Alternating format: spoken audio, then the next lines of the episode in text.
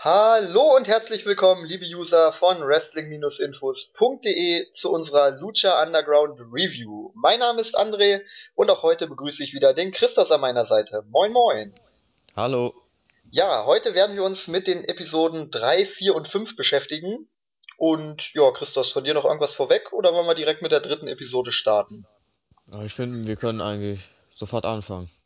Gut, ja, dann fangen wir direkt an. Es ging los mit dem Debüt von Cobra Moon. Sie traf auf Bengala. Ähm, Moon gewann das Match via Submission in einem Dragon Sleeper nach 2 Minuten und 47. Ja, komischer Opener, würde ich sagen. Also ich war von Cobra Moon nicht unbedingt beeindruckt. Und allgemein, das Match war komisch, finde ich. Es hatte nicht irgendwie diese Energie war nicht da, da drin. Cobra Moons Moveset fand ich nicht super. Bengale ist jetzt auch kein, kein besonderer Wrestler. Okay, er hat eine Medaille letztes Jahr gewonnen, aber viel mehr war das auch nicht. Und ich weiß nicht. Es war einfach komisch, würde ich sagen. Ist das Ja, beste ich, Wort, was man dazu sagen könnte. ich habe mir aufgeschrieben, das schlechteste Match in der Geschichte von Lucha Underground. Also ich muss ganz ehrlich sagen, ich habe bei Lucha Underground selten ein Match gesehen, was schlechter war. Also Cobra Moon wurde ja in der letzten Woche angekündigt. Ähm, und auch in diesem Clip sah sie ja wirklich nicht schlecht aus, was ihre Moves anging, aber ich fand die hier absolut grottig. Also, das war wirklich fast Eva Marie-Niveau, möchte ich sagen. Also für Lucha Underground-Verhältnisse.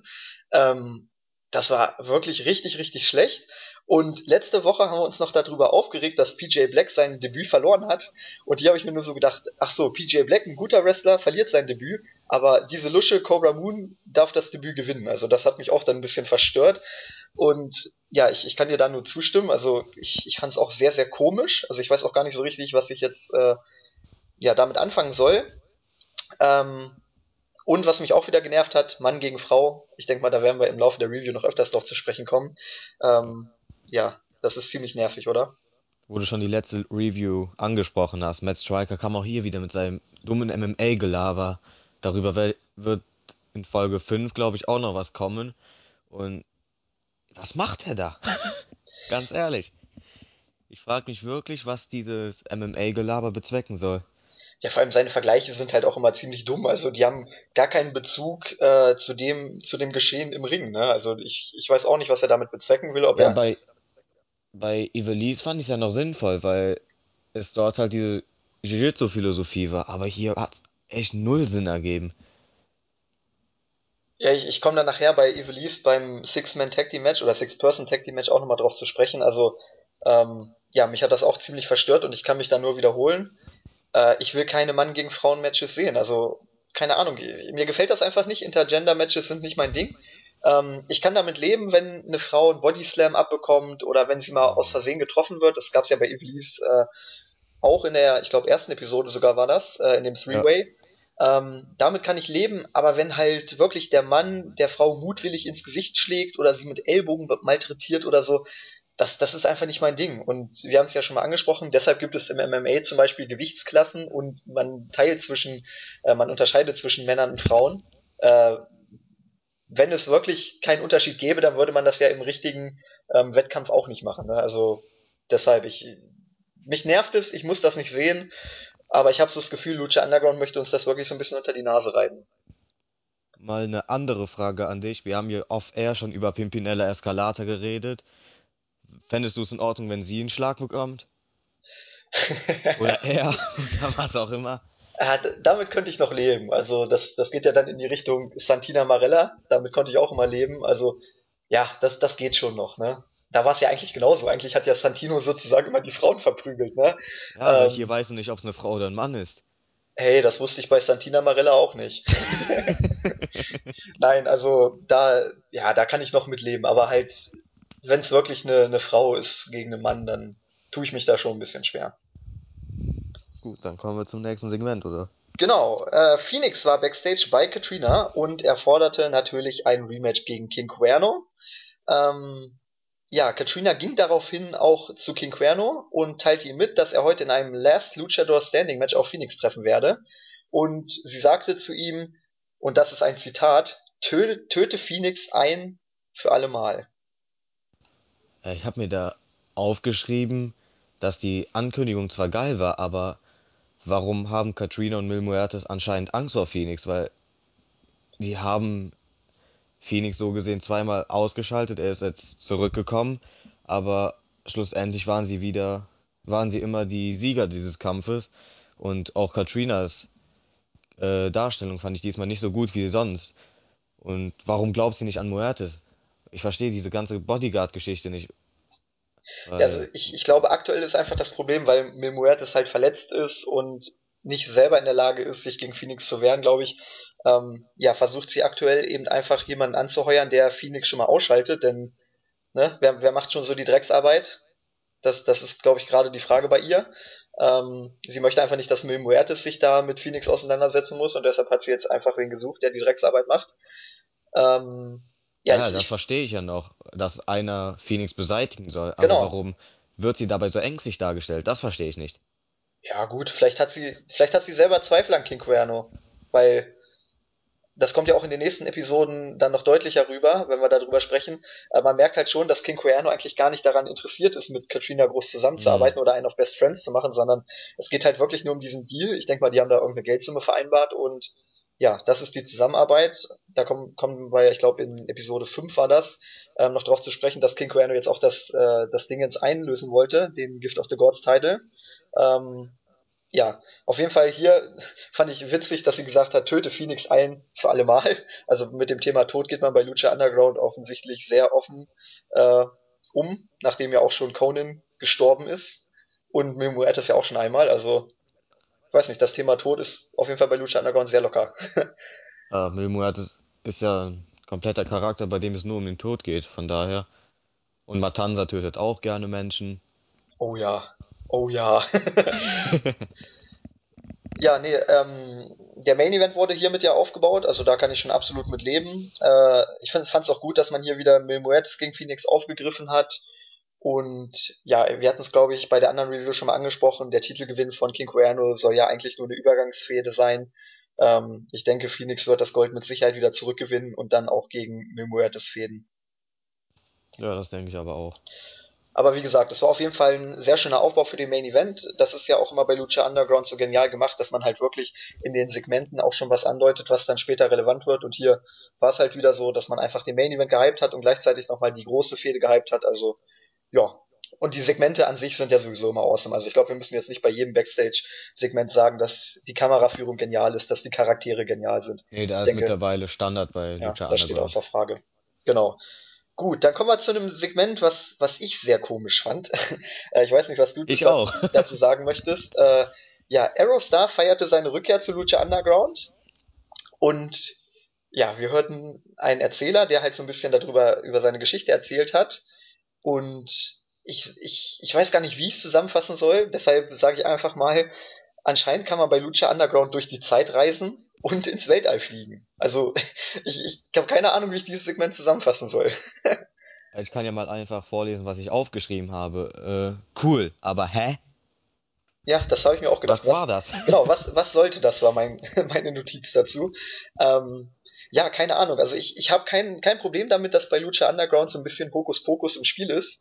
Ähm, ja, aber durch die Zeit reisen und ins Weltall fliegen. Ich meine, klar, Aerostar ist ja eigentlich, der Charakter basiert ja darauf, aber ja, weiß nicht, das, das war irgendwie dann, dann, äh, als er dann zu einer Rakete wurde und ins Weltall abgehoben ist, da wurde es mir dann doch etwas zu viel.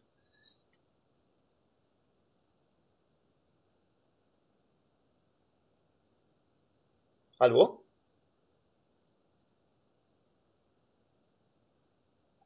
Ja, noch da? Ja. Ach ja, die Technik ist einfach wunderschön, ne? Toll, jetzt habe ich geredet, ohne dass jemand gehört hat. Also ich habe dich nicht gehört. Vielleicht haben die User dich gehört. Kannst es auch einfach nochmal wiederholen. Ja, ich habe gesagt, dass, dass das Segment wohl einfach nur noch Aerostar hypen sollte und es keinen besonderen Zweck hatte, weil, ganz ehrlich, es kam niemand außer Aerostar äh, in dem Segment vor und es hatte auch jetzt keine große Bedeutung, finde ich. Nee, nee, es, es war einfach nur ein, Videopackage mit der Ankündigung, dass Aerostar jetzt zurück ist. Aber wie gesagt, der Inhalt war halt so ein bisschen, ja, Hm, ich sag mal das stimmt. komisch. Gut, ähm, Kommen wir zu etwas, was deutlich besser war. Jack Evans gegen Drago. Evans gewann das Match via Pin durch einen Einroller mit Hilfe der Seile nach 7 Minuten und 20 und im Anschluss bezeichnete er sich dann noch als Dragon Slayer. Von Jack Evans war ich beeindruckt. Also das ganze Match fand ich gut. Drago ist ja sowieso immer gut. Und Jack Evans, ich weiß nicht. In der ersten Staffel war ich noch kein so großer Fan von ihm. Ich fand ihn gut, aber nicht herausragend. Und diesmal fand ich ihn wirklich gut. Und vor allem das Selling von ihm, das war ja meine mega, mega Weltklasse. Das war auf dem Dolph Ziggler-Niveau, würde ich schon sagen. Wenn nicht sogar noch ja, besser vielleicht nicht, aber übertriebener. Vor allem dieser Rope DDT und der Rolling DDT von Drago wurde da unglaublich gut gesellt. Und ja, die Feder an sich ist auch ziemlich in Ordnung, finde ich. Weil Drago ist einer, der auf jeden Fall oben mitmischt. Der hatte letztes Jahr einen Titelkampf, war ein wichtiger Charakter in den, in den, in den Shows. Und für Jack Evans ist es auf jeden Fall ein Push. Ja, ich, ich fand auch, dass es ein äh, schönes Spotfest war. Ich meine, bei Jack Evans muss man einfach wissen, bei dem darf man nie eine große Matchgeschichte oder eine Story erwarten. Äh, bei dem ist es wirklich so, mach dein Hirn aus, genieß einfach die Spots und dann rockt das auch richtig. Ähm, ich würde dir auf jeden Fall zust äh, zustimmen, dass das Selling ein bisschen zu krass war. Also oftmals kritisiere ich ja bei solchen Spotfests, dass halt die, die Moves an sich überhaupt nicht gesellt werden, sondern es ist wirklich Move, kurz am Boden liegen, aufstehen, Move. Ähm, hier war es genau das Gegenteil. Gerade Jack Evans hat es ja wirklich übertrieben gesellt. Also ich weiß nicht, ob er einfach mal zeigen wollte, was für ein guter Seller er auch ist, aber ja, keine Ahnung. Da gab es einen Schlag von Drago und auf einmal Jack Evans hat fünf Rollen gemacht. Äh, das war dann ein bisschen übertrieben. Ähm, ja, aber insgesamt war es wirklich ein Match, das Spaß gemacht hat. Fun-Match, wie es so schon heißt. Ähm, ja, kann man so machen. Ne? Und ich meine auch die Ankündigung danach von Jack Evans. Also du, du hast es ja bei dem anderen Match, was in Episode 5 dann noch kommt, äh, auch schon gesagt zu mir. Äh, seine Promos sind besser geworden und ja, ich finde seinen Charakter sehr, sehr interessant und bin, gespa äh, bin gespannt, wo das hingeht. Was ich auch super awesome fand, war Vampiro. Matt Striker hat sich beschwert, dass Evans Drago ein Eye-Poke gegeben hat und Vampiro hat sich daraufhin äh, bei Striker beschwert und aber ganz auch gerufen, was ist, was ist falsch dabei? Is it wrong? No. und so weiter. Vampiro wird äh, meiner Meinung nach echt immer besser. Und Striker leider nicht. Ja, Striker ist halt, Ich ja, weiß nicht, ich mag Striker, ich mag Striker eigentlich ziemlich, weil der auch bei WWE damals immer irgendwie für eine besondere Atmosphäre gesorgt hat. ja, Seine Striker, Reaktion nach dem Superkick von Shawn Michaels gegen Triple H beim Rumble 2010 müsste das gewesen sein. Die werde ich nie vergessen, weil die einfach so episch war, aber ich Striker ist, Striker ist auch kein schlechter Kommentator, aber Striker ist Larry Zbyszko. Also ich weiß nicht, ich denke mal, du hast die alten WCW-Shows nicht geguckt. Ähm, Nee. ich bin ja großer WCW-Fan und gucke mir auch heute noch gerne WCW Nitro-Ausgaben an. Und damals die, also der Charakter von Larry Zbyszko war, dass er alles wusste. Also er hat praktisch ähm, als Kommentator immer schon die Storylines gewusst und hat deshalb halt richtig einen auf Klugscheißer gemacht und dann auch immer ähm, ja die Storylines dann hinterfragt und dadurch, dass er immer die Ausgänge schon wusste, hat er halt immer so den Besserwisser gespielt und genau das ist Matt Striker finde ich auch. Also ich weiß nicht, der muss halt immer sein sein Wissen, was er natürlich durch seinen durch seine Arbeit backstage hat, äh, muss er immer raushängen lassen und keine Ahnung, das nervt Hm. einfach. Und Vampiro lebt die Scheiße. Ja, Vampiro interessiert sich für Backstage gar nicht. Ich glaube, Ja. der, der kommt. Ich kann mir richtig vorstellen, so wie er in der ersten Episode der zweiten Staffel äh, zurückkam aus der Psychiatrie. Ich glaube, so kommt er auch zur Show. Der bereitet sich nicht vor, der kommt zur Show an, setzt sich hin und los geht's. Äh, Ich glaube, das kann man gut mit Joe Rogan und Mike Goldberg vergleichen. Mike Goldberg bringt auch Fakten über Fakten und Joe Rogan schreit einfach nur rum. ja, ohne Witz ungefähr so. So, so ist das wirklich. Ähm, ja, dann folgte ein El Tejano Junior Video Package. Äh, es wurde angekündigt, dass er nächste Woche zurückkehren wird. Das Package war wieder genial. Also ist dir schon mal aufgefallen, dass eigentlich in jedem Video das gleiche passiert? Es ist Ja, immer ja. der, der, der Lucha Underground Charakter zu sehen und dann artet es irgendwie in einen Brawl aus und dann gibt's Ja, ja, ganz, ganz ist viele immer. Karate-Moves. Und ja, keine Ahnung, diesmal war es aber kein Karate-Fight, sondern das war ein richtiger Bar-Brawl, ey. Also das musste ich richtig feiern. Das hat richtig zu El Tejano gepasst. Aber ich, fa- ich habe wieder nicht verstanden, warum es über Tejano eins gab, weil er ist kein Rookie mehr. Also man, man ist sich bewusst, dass, äh, dass Tejano kein Rookie ist, aber man stellt ihn trotzdem wie einen wie jemanden vor, der noch nie zuvor in den Shows war. So kam mir Ja, das ein aber bisschen ich, vor. ich, ich muss ganz ehrlich sagen, in der gesamten ersten Staffel habe ich mich gefragt, was ist eigentlich mit El Tejano los? Der war ja einmal, also es war ja so, dass äh, Alberto Del Rio oder El Patron damals äh, zu Lucha Underground kam und dann auf einmal war El Tejano da und der hatte ja bei Triple A eine Fehde mit, mit Del Rio. Aber das wurde halt nie so richtig erklärt, wer jetzt El Tejano ist und was da zwischen Del Rio und ihm vorgefallen ist und so weiter. Ja, Tejano war ja der Mega-Champion, der längste Ja, Mega-Champion in der genau, Triple genau. A-Geschichte und der Rio hat ihm die Titel abgenommen. Da war er wütend und das hat sich auch noch auf Lucha Underground. Ja, aber das, das hat Äh, man bei, bei Lucha Underground. Ich weiß nicht, ob man da kein, äh, ob man das, das Videomaterial nicht zeigen durfte, aber man ist da ja nie wirklich drauf eingegangen. Man hat das zwar mal kurz er erzählt, aber ähm, ja, keine Ahnung, so ein Videopackage, das hätte ich mir einfach mal zu Anfang gewünscht, als er dann debütiert ist. Ne? ja, ja, Also das das, fände das ich auch kam, besser. Wenn man da, sowas zu Beginn gebracht hätte, wäre es ja, viel besser gewesen als jetzt, weil jetzt war er schon wochenlang, monatelang in den Shows und zu Beginn hatte man keinen Plan, wer es ist, außer halt die großen Triple A-Fans. ja, deshalb, also das kam eigentlich wirklich ein Jahr zu spät, wenn man das so sagen kann. Ähm, aber so an sich hatte ich ja auch schon gesagt, das Videopackage wieder mal großartig gemacht. Also ich finde generell diese Lucha Underground äh, Videopackages immer richtig, richtig gut. Wie gesagt, ich finde es einfach nur geil, dass egal wo die Lucha Underground Stars sind, dass immer ein Brawl ausbricht. Also das Thema Gewalt ist bei Lucha Underground wirklich ähm, ja ein ziemlich hartes. Äh, ein Highlight noch. El Tejano hat gesagt, I'm a Mexican ass kicker.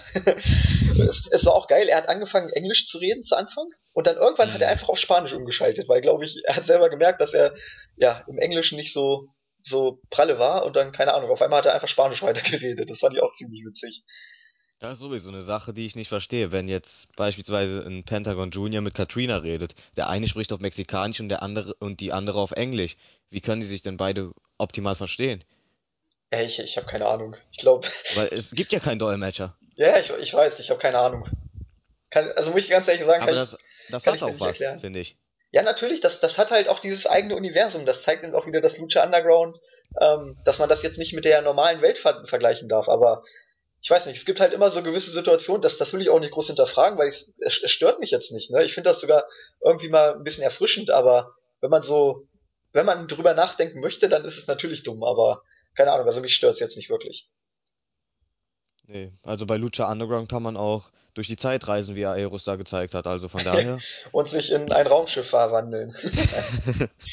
Ähm, ja, Katrina war dann backstage bei Prince Puma. Äh, sie setzte für kommende Woche Prince Puma gegen Pentagon Junior an. Das Match wurde ja auch vergangene Woche schon angedeutet. Ähm, ja, offensichtlich, das hatte ich auch schon gesagt, ist Conan tatsächlich in der Storyline gestorben. Also irgendwie schade. Ich fand Conan eigentlich immer sehr, sehr cool. Aber ich habe so meine Zweifel, ob er nochmal wiederkommt. Wobei bei Lucha Underground ist ja eigentlich nicht sicher. Ähm, ja, aber wie gesagt, auch hier wieder ein klares Booking zu erkennen. Äh, Prince Boomer gegen Pentagon Junior wurde letzte Woche angedeutet, gut aufgebaut und jetzt gibt's dann kommende Woche das Match. Also, ja, kann man nicht meckern, ne? nee, die Ankündigung war awesome. Vor allem Puma und Pentagon sind neben Muertes die zwei größten Stars der Company und ja, super, ne? Ja, vor allem das, das Match war auch super, aber da, das wollen wir Ja. noch nicht vorwegnehmen. Ähm, ja, dann kommen wir noch zum Main Event. Phoenix gegen King Cuerno, wie zu Anfang von Katrina angekündigt, in einem Lu äh, Last Luchador Standing Match, also Last Man Standing. Ähm, Phoenix gewann dieses harte Match, da ging es richtig zur Sache nach 11 Minuten und 20. Ähm, ja, zuvor, also kurz vor dem Finish, ist King Cuerno von einer Leiter durch etliche Tische gefallen und dann konnte er natürlich den Ten Count nicht mehr beantworten. Und ja, äh, ich habe mir aufgeschrieben noch 50-50 Booking mal anders. Also letzte Woche hat ja King Cuerno Phoenix den Titel abgenommen, aber man hat es in dieser Woche richtig gemacht, dass man Phoenix wieder gestärkt hat. Und ja, im Grunde genommen ist Phoenix genau da, wo er vorher war. Nur halt, dass, ähm, ja, dass King Cuerno den Titel hat. Also 50-50 Booking, Und genau keiner richtig. geschwächt wurde vor allem, Genau. sondern eher sogar noch gestärkt, weil Cuerno hat hier kein einfaches Match verloren. Der war kurz vom Sieg. Das war auch eine super Match-Story. Cuerno wollte ihn halt komplett beenden. Er hätte gewinnen können, aber er wollte unbedingt äh, Phoenix tatsächlich töten. Ja, also da, da gehen wir in den nächsten Shows auch noch drauf ein. Das ist ja wirklich die Story, dass Ah, Katrina scheiße. ihn 1-0 Berlin. Ach ja, niemals beim Podcasten Fußball gucken. Mein. Kölle Alarv. ähm, nee, was, was wollte ich jetzt? Ach so, genau. Ja, das ist ja generell schon die Story, dass äh, King Cuerno Phoenix töten soll. Das hat ja Katrina auch klar angedeutet. Und ich finde es einfach gut, dass man eben doch auf solche Details innerhalb ähm, des Matches achtet, dass es halt wirklich auch mal Situationen gibt, wo King Cuerno den Sieg hätte einfahren können, aber er sagt sich, nee, ich will lieber noch einen möglichst harten Move austeilen, um Phoenix halt wirklich zu töten in dem Sinne. Und ja, die, die Chemie zwischen Phoenix und King Cuerno ist einfach awesome. Also ich kann mich an kein schlechtes Match von den beiden erinnern. Auch das hier war wieder richtig gut. Ähm, ja, hat richtig Spaß gemacht. Ich fand's nur am geilsten zu Anfang von Melissa Santos, die hat nicht gesagt, solange man den äh, Tankcount nicht beantworten kann, sondern solange man ihn nicht hören kann. Hast du das schon mal Mhm. gehört? Nee, Also, aber Melissa Santos ist eh anders als alle anderen. ja, aber, also, keine Ahnung, die, die Regelerklärung war einfach komisch. Until you Mhm. can no äh, longer hear the ten count, also, weiß nicht. Ja, wahrscheinlich, dass man so K.O. ist, dass man Ja, und was, nicht was mehr ist, hören kann. was ist, wenn mein Gimmick ist, dass ich Ohrstöpsel habe? Dann hast du Pech gehabt. ähm, nee, aber ansonsten, wie gesagt, gutes Match, äh, hat die Story gut weitergeführt, man hat Phoenix nochmal richtig gestärkt jetzt, also im Grunde genommen kann er jetzt verdient das, das Rematch fordern um den Gift of the Gods Titel. Man hat auch wieder einen Staredown gebracht zwischen ihm und äh, Muertes, also auch das hat man wieder in den Vordergrund gerückt, von daher, ja, alles perfekt gelaufen, ne? Ich finde das mit Mil Muertes einfach so simpel, aber so gut, dass der Champion sich wirklich jeden Herausforderer anguckt. Vor allem, er ist ein, sitzt, er sitzt da auch wie ein Boss. Wie ja, ein Boss. ich könnte mir das so gut vorstellen, wie Brock Lesnar das machen würde bei der. WWE.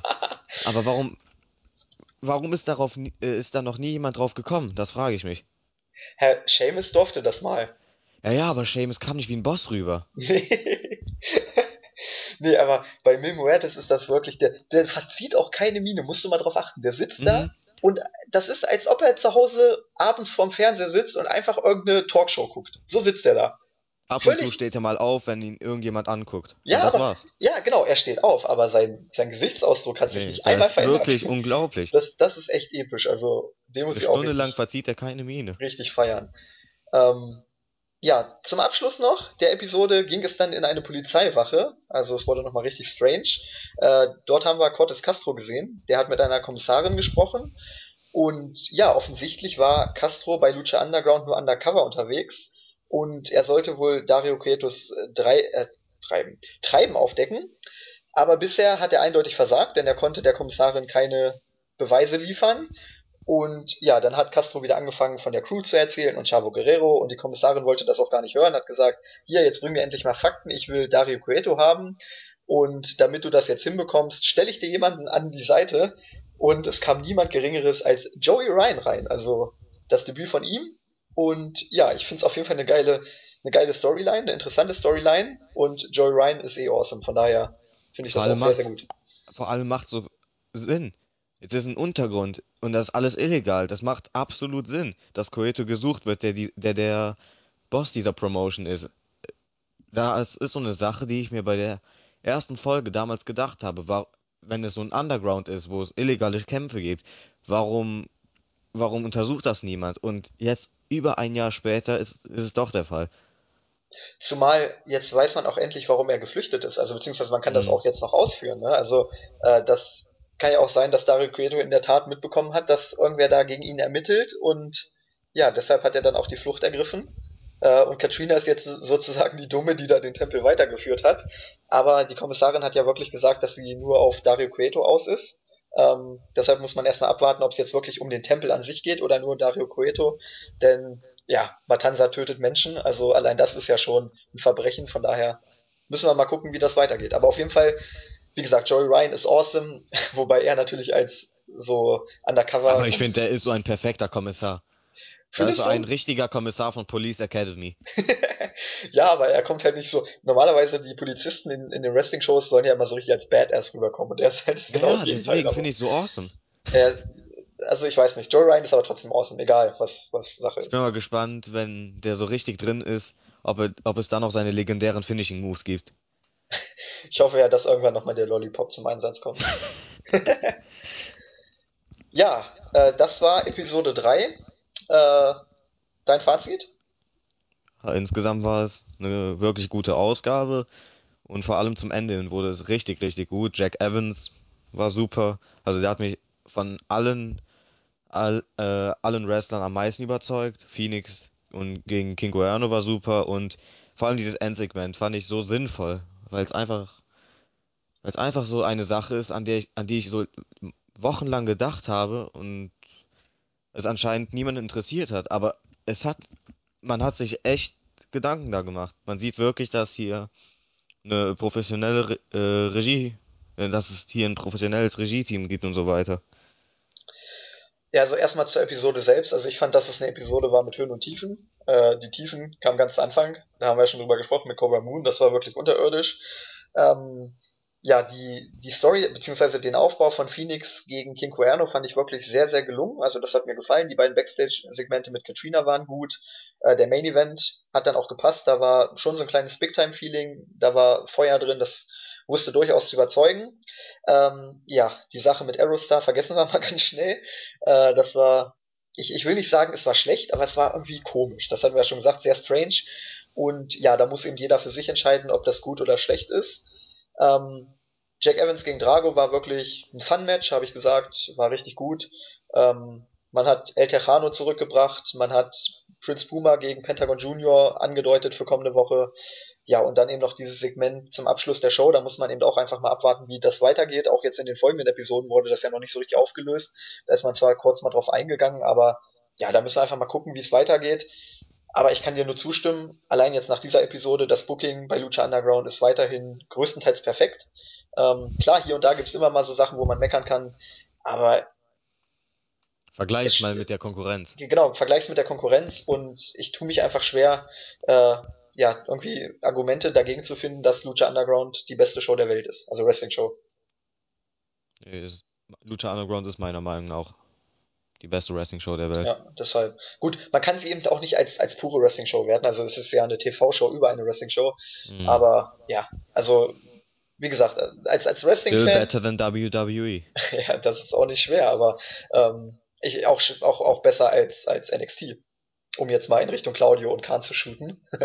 ähm, Ja, also ich würde zwar dieser Episode jetzt nur sieben, ja, 7,5 irgendwie so Punkte geben, weil eben das meiste erstmal nur aufgebaut wurde. Aber das ist ja auch wichtig, dass man das eben in späteren Episoden dann aufgreift. Und von daher denke ich, gerade wenn man eben immer diese Entwicklung bei Lucha Underground sieht, dann ist das schon okay und das wird mit Sicherheit dann noch, noch besser. Mhm. Ja, gut, dann kommen wir zur Episode 4. Ähm, ja, da ging es los mit Katrina und Evelise. Evelise war bei Katrina im Büro, forderte ein Rematch um die Trios-Titles, aber Katrina hat gesagt, bei Lucha Underground oder beziehungsweise jetzt in meinem Tempel gibt's keine automatische äh, Rematch-Klausel. Stattdessen müsst ihr euch beweisen und ja, dann setzte sie ein Six-Person-Tag-Team-Match an, Son of Havoc, Ivelisse und Angelico gegen Chavo Guerrero und die Crew. Das war auch das erste Match des Abends. Aber ja, ich wollte erstmal wissen, wie fandest du dieses Segment? Ivelisse hat ja auch wieder angedeutet, ähm, dass sie mit Katrina noch abrechnen wird. Also man hat da auch eine Fehde in petto, die mit Sicherheit noch kommen wird zwischen den beiden. Und ja, ich fand das Anfangssegment einfach wieder richtig gelungen. Ja, die Atmosphäre fand ich auch wieder absolut Weltklasse und sollte halt einfach nur die Fehde zwischen Ivelisse und Katrina aufbauen. Also viel mehr war es eigentlich nicht. Und Son of Havoc, Ivelisse und Angelico sollten halt nochmal als Contender gefestigt, befestigt werden. Mehr war es eigentlich aber auch nicht, finde ich. Ja, aber vor allem, das war auch wieder so ein, so ein 2-3-Minuten-Clip und man hat trotzdem mehr geschafft als WWE in 20 Minuten Ja, das war ja sowieso immer schon so Ja, das ist aber Lucha traurig. Das, das ist einfach traurig. ähm, ja, Ja, wahrscheinlich ist es hier so, weil man nicht um den heißen Brei herum redet. Nee, das, das ist der Punkt. Ja, man, man muss aber auch nicht so viel Zeit füllen, ne? Das ist halt der Vorteil bei Raw. Die, die Promos würden ja nicht 20 Minuten gehen, wenn man nur zwei Stunden hätte. Dann würde man Mhm. das nicht machen. Aber bei drei Stunden muss man halt die Zeit irgendwie füllen und ja, dann hast du halt oftmals Promos, wo erstmal zehn Minuten lang nur Stuss geredet wird. Oder immer der gleiche Stuss und ja, deshalb sind die Promos da auch teilweise immer so langweilig, ne? Das ist ein Argument. Ja, so, dann kommen wir gleich zum Six-Person-Tag-Team-Match. Ähm, das Team von Evelise hat gewonnen nach 5 Minuten und 54 via Pin an Cortes Castro durch Angelico nach einem Double Footstomp. Und ich glaube sogar, das Finish äh, war das, als sie die Tag-Team-Titel gewonnen haben, oder? War Ja. das nicht sogar? Also die Ja, ja. Trios-Titles? War Ja, das nicht ohne auch das? den, ohne den Spot von Angelico halt. Ja, gut, ohne den, ohne den Spot, aber ich meine jetzt mit dem Double-Team-Move. Ich glaube, das war genau der Ja, gleiche das wie war's. damals. Ja. Genau. Ja, wie fandest du das Match? Also das Match an sich fand ich, um ehrlich zu sein, langweilig, weil es war ein richtiges 0815-Match, finde ich. Es war irgendwie nichts Besonderes dabei. Angelico war awesome, aber an, äh, die restlichen Teilnehmer haben mich jetzt nicht so überzeugen können. Vor allem Son of Havoc und Ivelisse waren für ihre Verhältnisse schlechter als sonst und Chavo Guerrero und die Crew interessiert mich eigentlich nicht. Also jetzt mit der mit der Story um Dario Cueto ist es zwar ein bisschen interessanter, aber trotzdem dieser Charakter von The Crew als Undercover-Agent, wer ist es nochmal? Castro, ne? Castro, ja.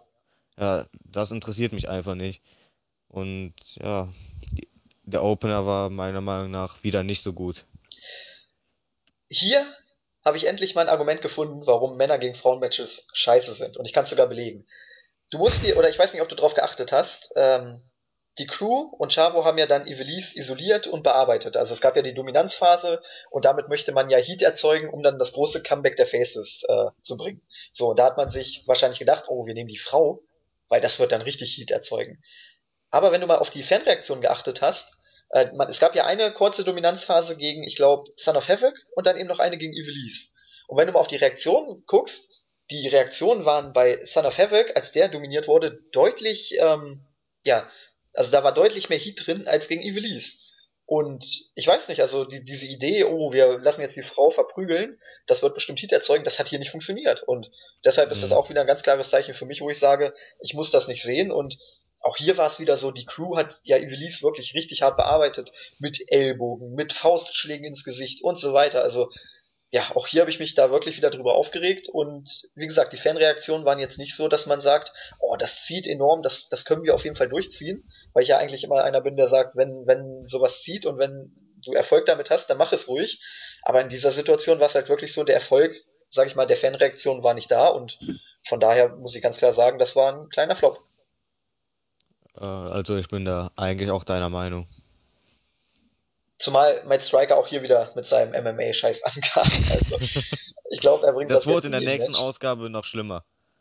Ja, also Da ich, habe ich ich mir zwei nicht. Sachen aufgeschrieben, da dachte ich mir wirklich nur, hör auf, bitte. Ja, Matt, Ich Matt mag dich, Striker aber halt die Fresse, so Matt. Matt Striker treibt es wirklich aktuell auf die Spitze. Also Alvarez regt sich da ja auch jedes Mal drüber auf. Ich, ich glaube, Striker ist sich auch dem bewusst und macht das auch so ein bisschen mit Absicht.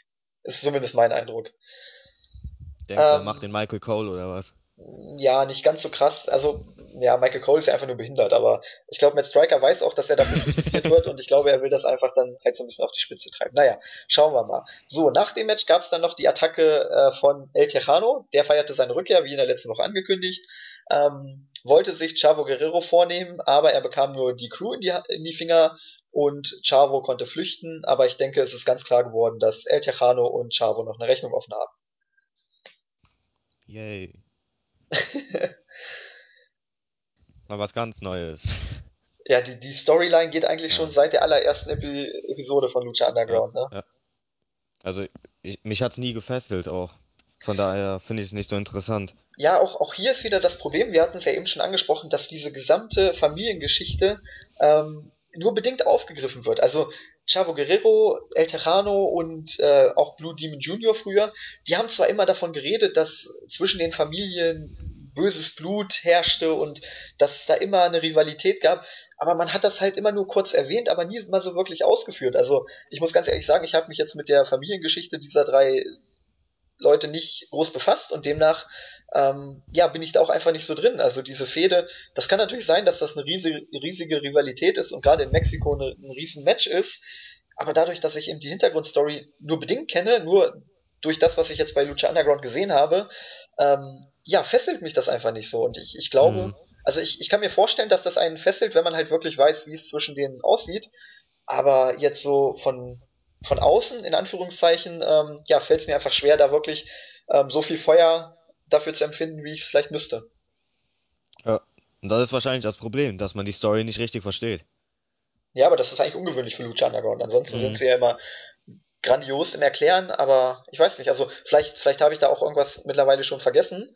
Äh, kann sein, dass es vielleicht irgendwo in einem Segment mal erklärt wurde, aber ich kann mich jetzt nicht so wirklich dran erinnern, dass, äh, dass mal drauf eingegangen wurde, warum jetzt Chavo und El Tejano da eine große Fehde haben mit, mit Blue Demon Jr. auch noch. Ähm, wie Ja, gesagt, es Blue Demon immer, hat ja damals Tejano verraten, als Tejano gegen Chavo gefehdet hat. Ja, aber generell diese ganze Konstellation ist mir da einfach noch so ein bisschen fremd. Also, Hm. wie gesagt, das hätte man vielleicht von vornherein mal irgendwie in einem Package, Videopackage erklären können. Wir haben es ja gesagt, bei El Tejano war es genauso, dass man da erst jetzt drauf eingegangen ist. Und ja, das kam einfach alles ein bisschen zu spät vielleicht. Ja.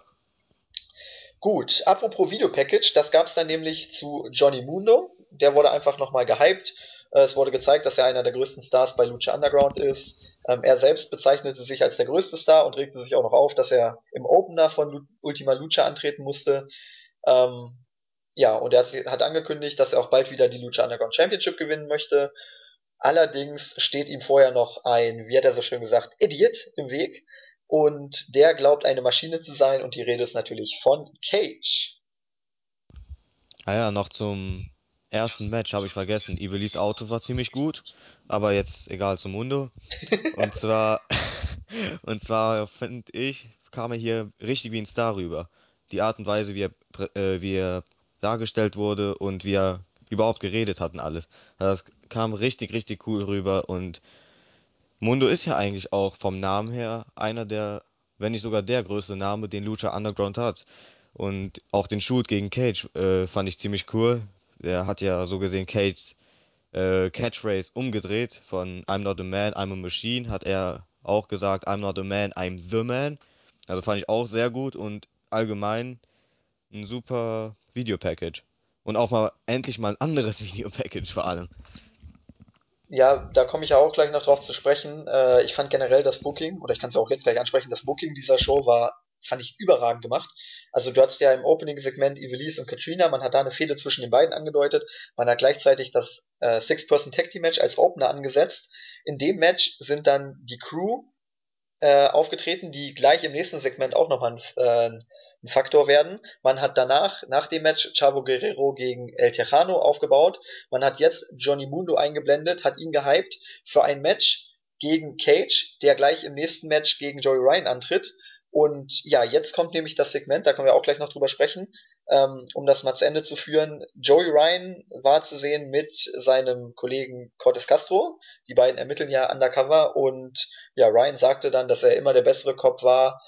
Und ja, sie müssen auf jeden Fall den Leuten noch weismachen, dass sie beide echte Luchadors sind. Vor allem, weil Joey Ryan natürlich überhaupt nicht so aussieht. Äh, fand ich das auf jeden Fall sehr witzig.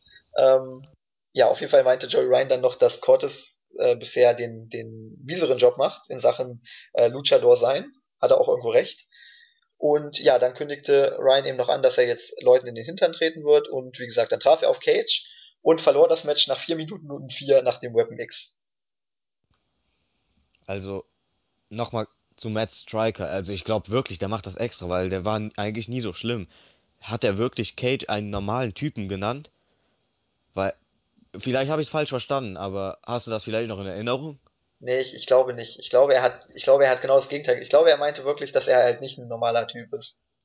Ich, Gut, ich weiß nicht mehr weil, genau den, den Wortlaut, aber ich glaube, nee, das glaube ich nicht. weil ich habe das so verstanden, dass er ihn tatsächlich als normalen Typen bezeichnet hat, ohne Bart, ohne Tattoos, ohne nix. Und ich dachte mir nur, wenn, wenn so ein normaler Mensch aussieht, dann traue ich mich nicht mehr alleine auf die Straße. nee, ich, ich glaube, das hast du irgendwie falsch aufgegriffen. Ja, hoffentlich. Ähm, nee, aber was Also, ich, ja, mach, mach du erst. Ich fand es auch genial von Cage, äh, dass er sein eigenes Suplex City Bitch gesagt hat. Sein Slamtown City Bitch. Oder Slamtown Bitch oder sowas. Fand ich richtig awesome. Ja, ich, ich, also ich fand auch das Match gegen Joey Ryan jetzt, um da nochmal drauf zu sprechen zu kommen, richtig gut. Also es war ja so gesehen ein Squash-Match. Ähm, man kann schon sagen, Joey Ryan ist ein Geek, genau wie Cortes Castro. Also wissen wir jetzt auch ungefähr, wo wir Joey Ryan einordnen können. Ähm, ja, man hat Cage hier in dem Match richtig gut gestärkt, hat ihn nochmal gepusht, hat ihn stark dargestellt und ja, zuvor eben dieses Videopackage mit Johnny Mundo, wo er angekündigt hat, dass er sich Cage vorknöpfen möchte. Jetzt das äh, Squash-Match von Cage, wo er gestärkt wurde. Und ja, danach gab es ja noch die Attacke von Johnny Mundo auf Cage. Und ja, da konnte ja dann Cage äh, sich zur Wehr setzen und den Brawl gewinnen. Von daher auf jeden Fall auch nochmal eine Stärkung für Cage. Man hat die Fehde zwischen Johnny Mundo und Cage richtig gut aufgebaut. Nächste Woche gibt's ja das Match, das wurde später noch angekündigt. Und ja, ich hatte es eben schon gesagt, also wirklich dieses Booking, man hat in jedem Segment äh, vom Beginn der Show bis zu diesem Zeitpunkt hat man wirklich in jedem Segment oder in jedem Teil der Show immer irgendwas gehabt, was später in der Show nochmal relevant wurde. Und also ich muss dir ganz ehrlich sagen, so gut gebuckt bis zu diesem Zeitpunkt, das waren, glaube ich, die besten gebuckten, äh, ja, sagen wir mal, 25 Minuten ungefähr, die ich je bei Lucha Underground gesehen habe. Das war unglaublich. Äh, du hattest nicht ein Segment, wo irgendwas überflüssig war. Es hat alles Sinn gemacht, es war alles wichtig. Und ja, bis zu diesem Zeitpunkt war das wirklich eine absolut großartige Show. Also auch das war das Segment, was danach kam, war absolut großartig. Und Cage gegen Johnny Mundo ist halt wirklich ein Number One Contender Match. Da sind beide unglaublich over, vor allem Cage war an diesem, an diesem Tag so krass over, also das habe ich selber nicht so selber nicht mehr wahrgenommen, dass er zuvor so, so viele Reaktionen gezogen hat und Mundo hat halt halt auch intelligent gemacht, dass er erst äh, Cage attackiert hat, als als dieser abgelenkt war und vom Match mitgenommen wurde. Also von Mundo ist es mal wieder eine schlaue Heel-Taktik gewesen, auch wenn Cage am Ende dominant war. Und zu Joey Ryan kann man noch sagen, dass es, also ich finde nicht, dass er schlecht dargestellt worden ist und ich fand es auch gut, dass er verloren hat, weil ganz ehrlich, Joey Ryan hätte einen Sieg nichts gebracht, weil Joey Ryan will ja nicht äh, einen Titel holen, er will ja nur undercover arbeiten. Von daher fand ich es schon gut, dass Cage vor allem auch clean gewonnen hat. Und ja, Storyline-technisch hast du es ja schon gesagt, war es mal wieder Weltklasse. Ja, vor allem, das kannst du auch nicht verkaufen, dass Joey Ryan in Anführungszeichen halt ein, äh, ein Polizist gegen die Maschinen, wenn man es äh, so bezeichnen möchte, verliert. Also das, das war eigentlich klar, dass, dass Cage hier klar gewinnen muss und ja, also ich, ich, ich habe es ja eben schon gesagt, booking-technisch war das wirklich die besten 25 Minuten. Und wenn ich halt überlege, was, was, in, was bei Raw in 25 Minuten passiert, nämlich nichts, ähm, und was hier in 25 Minuten passiert. Müssen wir eigentlich bei jeder Review gegen Raw shooten? Ja. Ich glaube, ja. das ist Tradition geworden bei uns. ich muss einfach meinen Frust ablassen. Das tut immer sehr, sehr gut.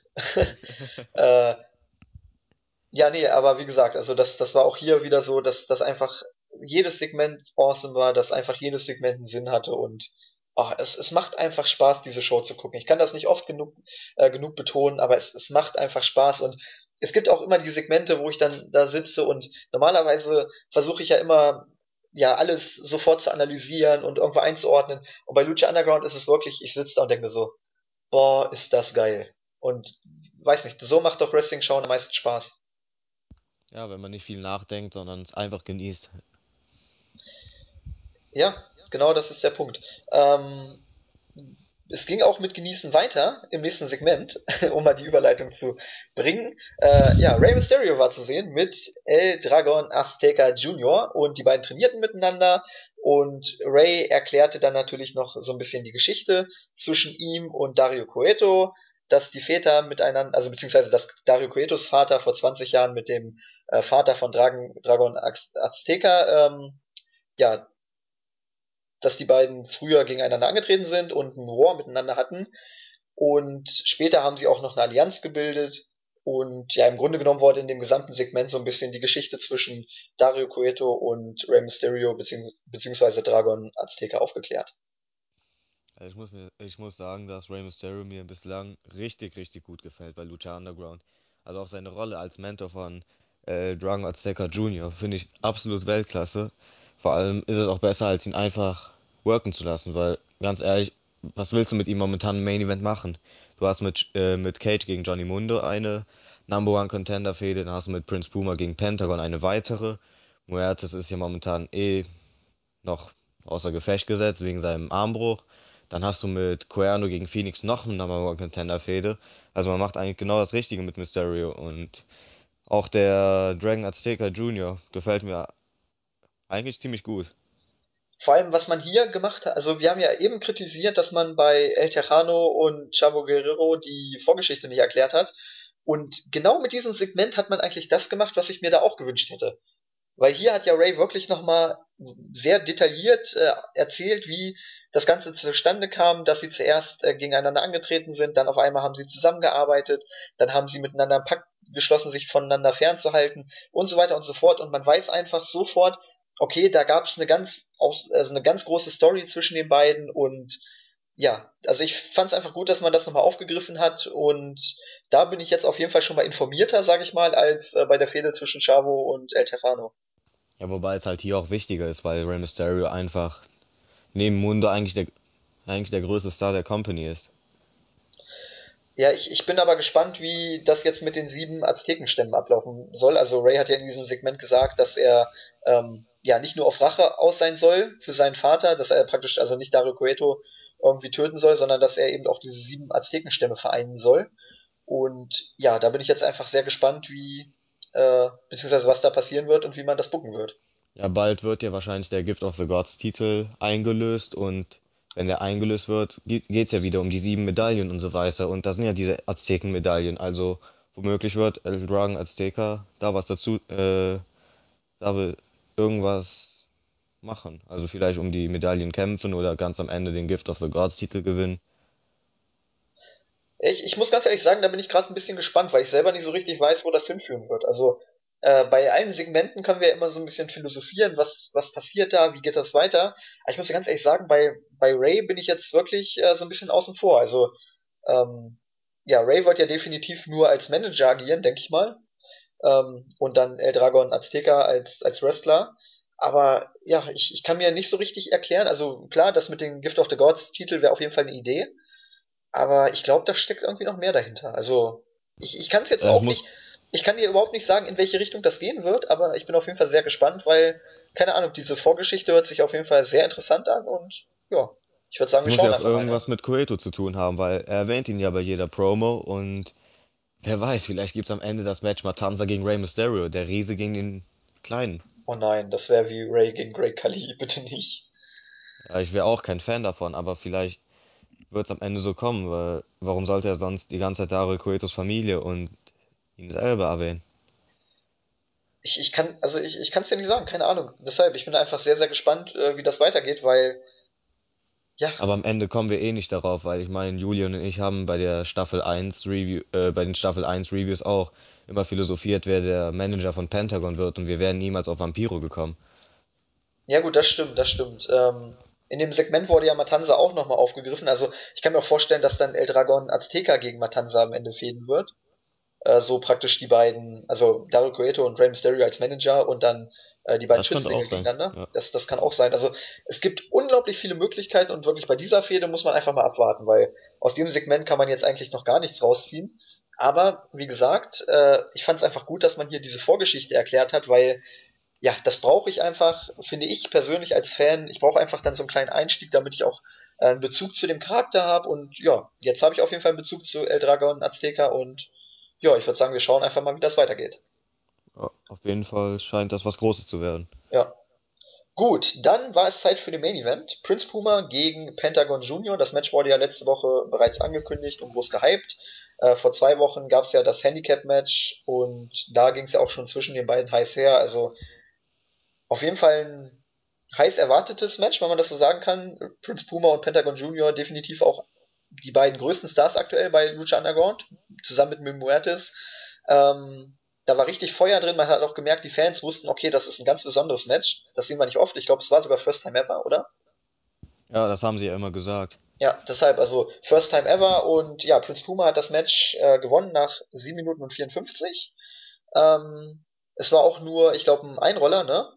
Pentagon Ja, vor allem ein Einroller, wo er sich in allerletzter Sekunde auch nochmal befreit hat, weil es war ja genau, zuvor ein Double Pin. Genau, genau. Irgendwie Pentagon Junior hatte eine Submission angesetzt, glaube ich, und dann auf einmal waren beide Schultern, also von beiden Männern auf der Matte und Prince Puma hat seine Schultern gerade noch hochgezogen und Pentagon Junior hat es nicht mehr geschafft. Ähm, auf jeden Fall ein sehr kreatives Finish, um eben keinen zu schwächen. Das fand ich, konnte man so machen. Und ja, im, im Nachhinein dann äh, ist Pentagon Junior richtig ausgerastet, hat den Referee attackiert. Äh, Prince Puma hat aber endlich mal Charakter gezeigt. Also er war nicht das Face, das dann, äh, keine Ahnung, sich ferngehalten hat, à la John Cena, sondern er hat gesagt, hier, ich helfe dem Referee, ich bin wirklich der nette Kerl und gleichzeitig hasse ich auch noch Pentagon Junior, deshalb nutze ich die Chance und attackiere ihn auch noch.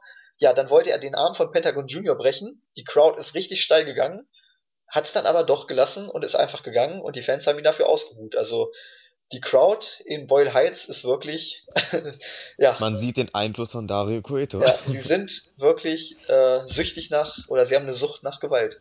Ich denke, das kann man so sagen. Ja, Äh, deine Meinung zu dem Match? das Match an sich war wirklich gut. Pentagon hatte einen der miesesten Jobs aller Zeiten. Ich, ich dachte mir nur, als der, als er den ausgeführt hat, den Job, wow, das, was war das? Ich meine, das konnte man durch die ganze Arena hören und auch als er den Referee auf einmal angegriffen hat, ich konnte mich nicht mehr einhalten vor Lachen. Das kam einfach nur so episch rüber. Ja, vor allem Pentagon Junior, das ist ja auch wie bei Mil Muertes, der verzieht ja auch keine Miene. Ich meine, durch die Maske kann man ihn auch nicht viel, viel sehen, aber es war ja wirklich so, er stand da, hat sich ein bisschen umgeguckt und dann ist er ganz lässig zum Referee hingegangen, so, so nach dem Motto, komm mal kurz her und schwupps, dann hat er ihn auf einmal noch im Griff gehabt und dann ging die Post ab. Also, ja, der Typ ist einfach wirklich Pentagon der, ist so awesome. der ist einfach awesome. Er ist der mieseste Motherfucker der Welt. äh, ich kann es gar nicht oft genug betonen und keine Ahnung. Also ich muss auch sagen, Mil Muertes gegen Pentagon Junior ist, Ja, ist ein soll ich Match, das, sagen. boah, da, da würde ich für bezahlen, ey. Hm, Das ist wirklich, also da sieht man auch, wie viel man in den letzten äh, Monaten bei Lucha Underground richtig gemacht hat. Da, da hast du jetzt einfach so viele Money-Matches auch, wo du dann wirklich auch äh, ja in Sachen Pay-per-View was machen könntest. Ähm, weil man hat das so gut vorbereitet und jetzt könnte man wirklich da auch Matches ansetzen, die sich dann rentieren würden. Man macht es nicht, weil es eben eine TV-Serie ist. Aber hier sieht man wirklich, wenn man auch Pay-per-Views äh, aufbauen wollen würde, dann könnte man das perfekt machen, weil so ein Match Pentagon Junior gegen Mil Muertes oder auch Prince Puma gegen Pentagon, das würde sich ja richtig gut verkaufen. Also hm, ja, grandios gebuckt auch hier wieder und die Fehde zwischen Pentag äh, Pentagon und Prince Puma ist mit Sicherheit noch nicht vorbei. nee, das wird noch weitergehen. Gut, Vor ja, allem kommen wir noch. interessant, dass Puma ihn verschont hat. Ich glaube einfach, da wollte man dann halt doch zeigen, dass er, sag ich mal, der in Anführungszeichen liebere Face ist. Also Pentagon Junior ist ja wirklich, sag ich mal, der Steve Austin und Prince Puma ist dann eher so der The Rock, wenn man das irgendwie vergleichen möchte. Ähm, also Prince Puma ist kein John Cena, sagen wir mal so. Er hilft schon den anderen Faces oder, oder auch Referees und so weiter. Also er hilft seinen Freunden, sag ich mal. Aber ja, er ist dann doch nicht Pentagon. Ja, dann würde ich sagen, kommen wir noch zum Abschlusssegment oder wolltest du noch irgendwas sagen zu dem Match? Nee, nee, kommen wir zum Abschlusssegment. Genau, ähm, ja, Sexy Star war zu sehen. Äh, sie hat sich endlich aus, ja, aus den Umklammerungen von äh, The Marv befreit. Sie wurde ja gefesselt, das hat man jetzt am Ende der Staffel gesehen. Und ja, jetzt flüchtete sie irgendwo äh, in der Halle einen Flur entlang und plötzlich traf sie auf The Mac. Das war sehr, sehr strange. Und der fragte auch erstmal, was ist denn überhaupt los und äh, was ist passiert. Und ja, Sexy Star sagte dann The Marth und daraufhin versprach dann The Mac, äh, ihn zu killen. Und ja, Sexy Star antwortet dann aber, dass sie nicht The Marv meinte, also den, den wir schon in den Shows gesehen haben, sondern sie. Und dabei zeigte sie den Flur entlang und damit endete die Episode. Ähm, ja, ein sehr, sehr komisches Segment. Also wir hatten das ja, glaube ich, in der ersten Review auch schon mal angesprochen, dass die Verbindung Sexy Star und The Marv irgendwie so ein bisschen untergegangen ist in den letzten Episoden dann. Und ja, keine Ahnung, ich fand das auch sehr strange, dass sie anscheinend ein halbes Jahr lang gefesselt war und sich erst jetzt endlich befreien konnte. Ähm, ja, keine Ahnung, Wobei was, was sagst du das zu schon diesem, realistisch ist. ja, was, was sagst du zu diesem Segment und generell zu dieser Storyline? Also generell zur Storyline, mich interessiert es nicht unbedingt, weil ich weder von The Moth oder und von Sexy Star angetan bin. Also sie interessieren mich wirklich nicht. Und gut, The Mac ist eins der besten Powerhouses und vor allem seine Fehde gegen Cage fand ich damals richtig cool. Aber wer ist jetzt diese Person, auf die, äh, auf die Sexy Star gezeigt hat? Weil anscheinend müsste The Mac dann gegen diese Person fehden. Hm, Ja, es ist ja aber eine Sie, ne? Also ich denke mal, man Ja, wird ja, man, deswegen ja. man Und wird dann haben wir zwei, wieder dieses Problem. ja, ja, ich, ich denke mal, man, man wird dann eine 2 gegen 2 äh, Fehde machen, also Mixed Tag Team praktisch. Hm, Ähm, ja, kann man eigentlich noch nicht viel zu sagen, muss man abwarten. Ähm, ich, ich stimme dir dazu. Ich, ich halte von der Fehde ehrlich gesagt auch nicht so viel. Also, äh, wir wurden ja schon kritisiert, dass wir vergessen haben, wie Sexy Star und The Marv auf einmal äh, mit, ja, also zueinander gekommen sind. Ähm, ja, Grüße an da, Luke Geld an dieser Stelle. genau. Ähm, ja, ich, ich meine, dass das passiert, weil eben diese Fehde wirklich, sage ich mal, in der Undercard war und ja, da muss ich gestehen, dass ich mich dann dafür dann doch nicht so extrem interessiert habe. Ähm, ja, muss man einfach abwarten, wie das weitergeht. Wie gesagt, ich erwarte hier einfach eine 2 gegen 2 Fehde. Mal gucken, wer die weibliche Person ist, äh, die hier angedeutet wurde. Und ja, dann schauen wir einfach mal weiter. Also zu dem Segment habe ich jetzt ehrlich gesagt nicht so viel zu sagen. Es hat mich jetzt auch nicht so extrem mitgerissen und ja, warten wir es einfach mal ab, oder? Ja, und hoffen wir es mal, äh, hoffen wir mal, dass es nicht so schlimm wird. Genau. Äh, ja, Fazit zur Show 4. Ja, ich kann dich da eigentlich nur zitieren. Storyline, äh, Booking technisch war es absolut Weltklasse. Ja, Und also wie gesagt, die ersten 25 Minuten fand ich wirklich ultimativ. Äh, dann gab's das Segment mit Rey Mysterio und El Dragon Azteca Junior.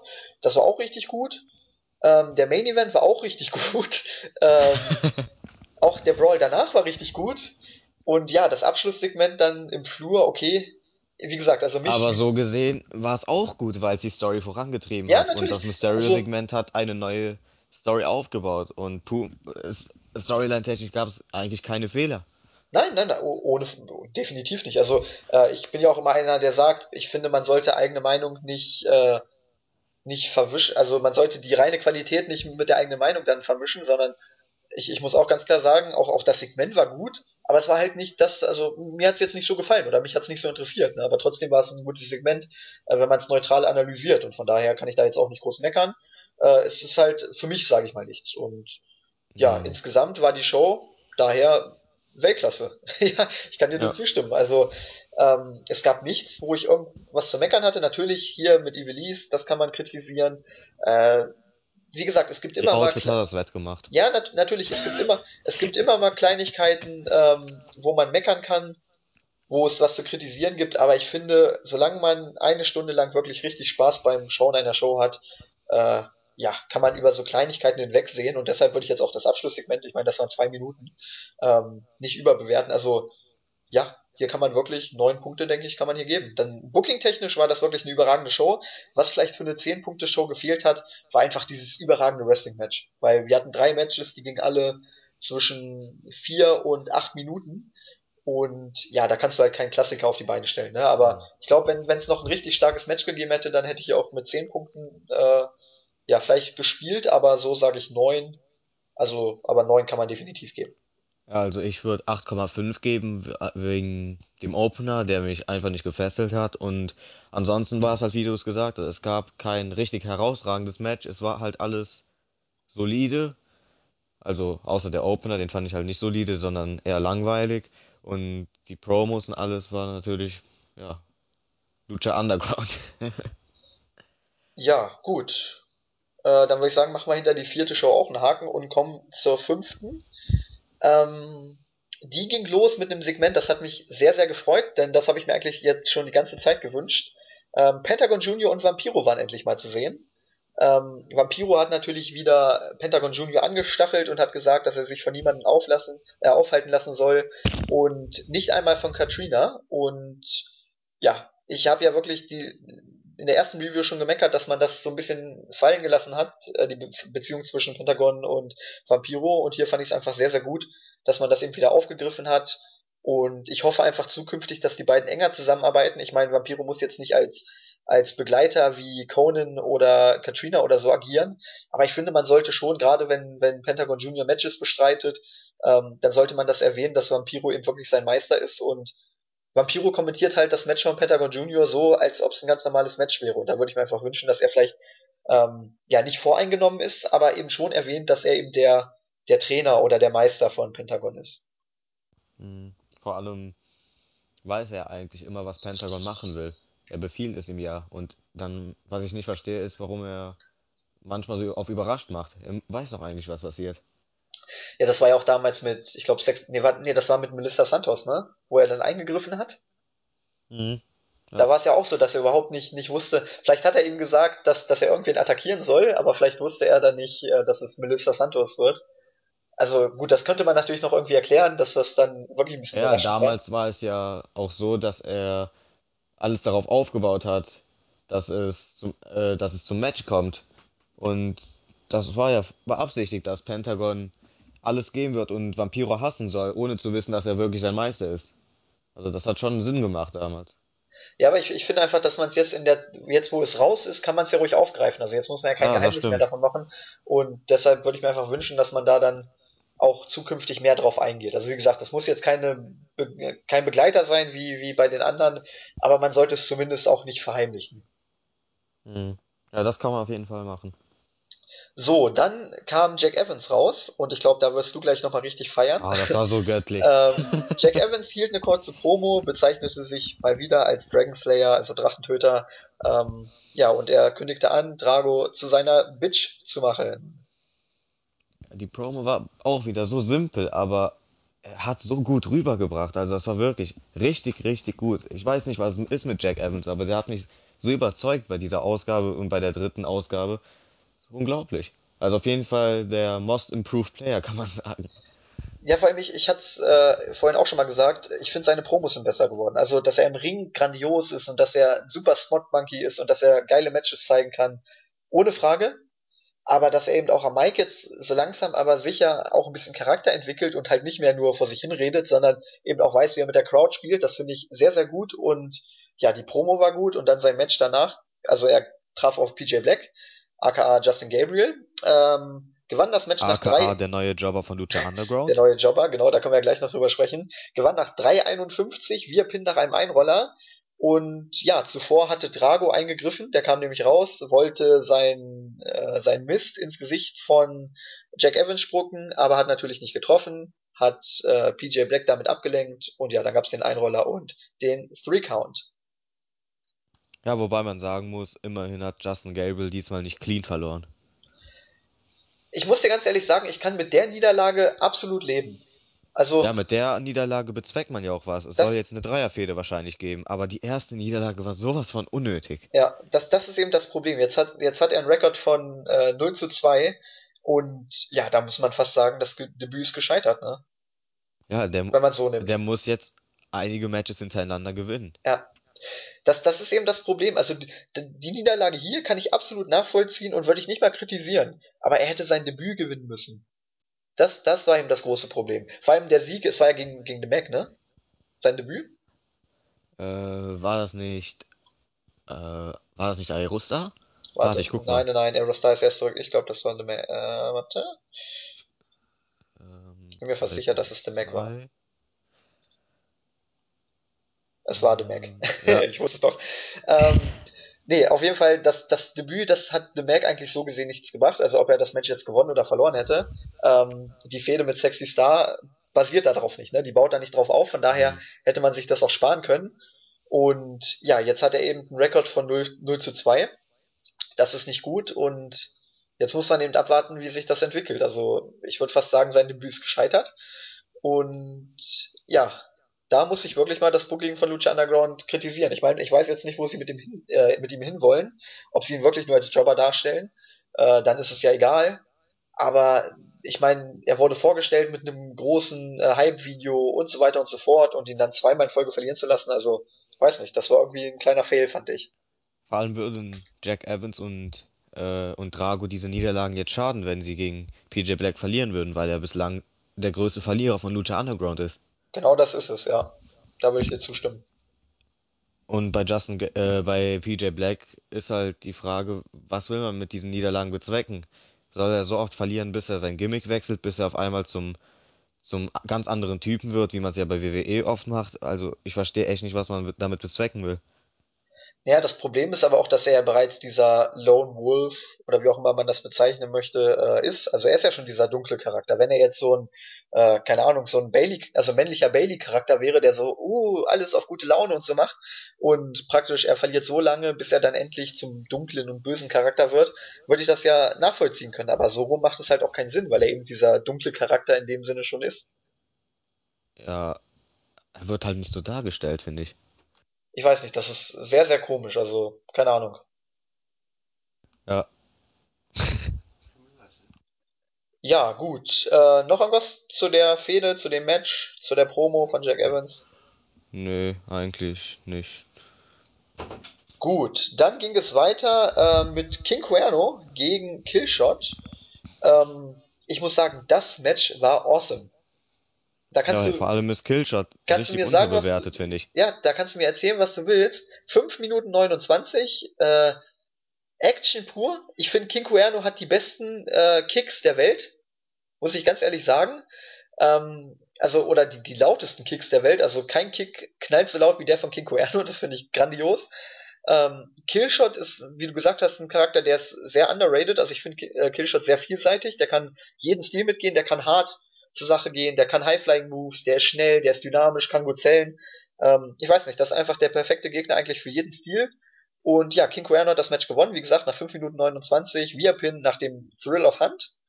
Und ja, damit wurde er wieder mal gestärkt für seine Fehde mit Phoenix. Der kam anschließend auch noch heraus, hat dann den Save für Killshot gemacht und ja, ich denke, steht außer Frage, dass King Cuerno und, Kill, äh, und Phoenix natürlich äh, bald noch ein Match miteinander haben werden.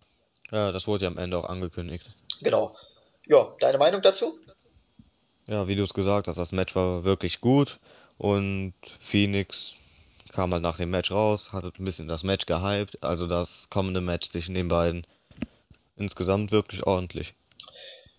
Ja, es, es war einfach wieder total einfach, ne? Du hast halt wirklich hier erstmal ein grandioses Match gehabt. Also, wie gesagt, das war für 5 Minuten 30 war das richtig, richtig gut. Ähm, danach eine einfache Attacke, Save, Butz, Staredown. Auch Mil Muertes hat natürlich wieder zugeguckt und ja, besser geht's nicht, ne? Ja, Gut, dann ging es auch schon weiter mit dem dritten Match. Also bei dem, bei der Episode hier ging es wirklich viel um Matches. Äh, ich weiß nicht, wie du das fandest. Ich muss sagen, ich war da sehr genervt oder ich, ich mich hat mich hat's einfach nicht interessiert, sag ich mal so. Also Äh, ich war nach dem ersten Pin schon genervt auf jeden Fall. nach neun Sekunden. äh, ja, es gab ein Gauntlet-Match. Chavo Guerrero und die Crew gegen El Tejano. Ähm, 5 Minuten 45 insgesamt. Äh, El Tejano hat Mr. Cisco nach 9 Sekunden eliminiert, nach dem Superkick. Äh, du warst da schon genervt, okay. Äh, der zweite Pin kam dann gegen Cortes Castro nach einer Powerbomb nach 3 Minuten und 7. Und Chavo konnte das Match dann gewinnen nach 5 Minuten 45 ähm, nachdem Cortes Castro die Füße von El Tejano beim entscheidenden Cover festgehalten hatte. Also die Crew hat dann nochmal entscheidend eingegriffen zugunsten von Chavo. Ähm, ich mach's kurz. Ich fand das totlangweilig. Also ich kann mich da deiner Meinung anschließen. Ähm, mich interessiert die Fehde zwischen El Tejano und Chavo nicht. Und ja, The Crew sind ehrlich gesagt nur Geeks, auch wenn Cortes Castro da wohl ja bald eine größere Rolle einnehmen wird in der Storyline mit Joey Ryan und Dario Cueto, muss man abwarten. Aber ich fand Er ist das wirklich ein schlechter Undercover-Wrestler. Da hat Joey Ryan richtig recht. Ja, er ist kein, kein Luchador. Sagen wir es er mal ist ein so. Geek. Er ist, ja, das sind aber alles Geeks. Also die Crew. Ich muss ganz ehrlich sagen, Chavo ist mittlerweile auch nur noch ein Geek. Nee, Chavo ist laut Matt Striker mal einer der besten Pound-for-Pound-Wrestler der Welt gewesen, der mittlerweile ein Glaskinn hat. Ah.